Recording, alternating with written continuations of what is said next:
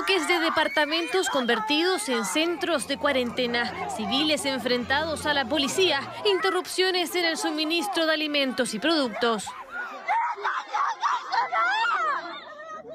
Esto vive Shanghai en su tercera semana de confinamiento por el rebrote de coronavirus, un descontrol sanitario que ha llevado a las autoridades a implementar lo que se denomina la política de COVID-0. Si tú primero que todo no te testeas de COVID, te van a tu casa y te, meten el hisopo por la nariz y te obligan a testear. No hay forma de evitar el testeo. Si llegas a ser positivo, no hay forma de que tú puedas evitar entrar a un centro de cuarentenas. A ti te llevan, te arrestan, te meten en un camión y te llevan a un centro de cuarentena. Todo positivo se va directo a cuarentena, aunque sea asintomático, aunque separen a los niños de sus padres. Yo he visto videos terribles, como te decía, de, los bebés falleciendo en estos, en estos campos de... Eh, cuarentena, donde están solos sin acceso a sus padres.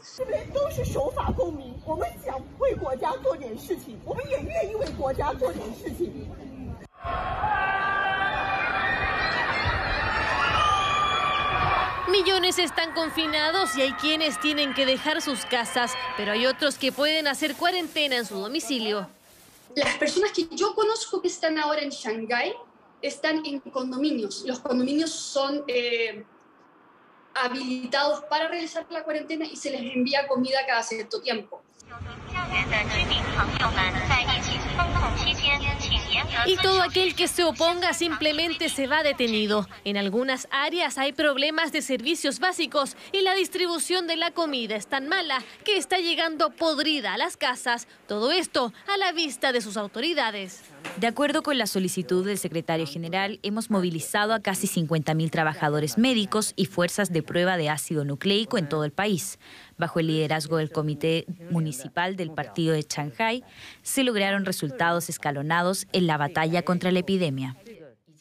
Algunos supermercados han lanzado packs familiares que están diseñados para garantizar el abastecimiento de arroz, harina de trigo, aceite, verduras, frutas, artículos de aseo y otros productos de primera necesidad.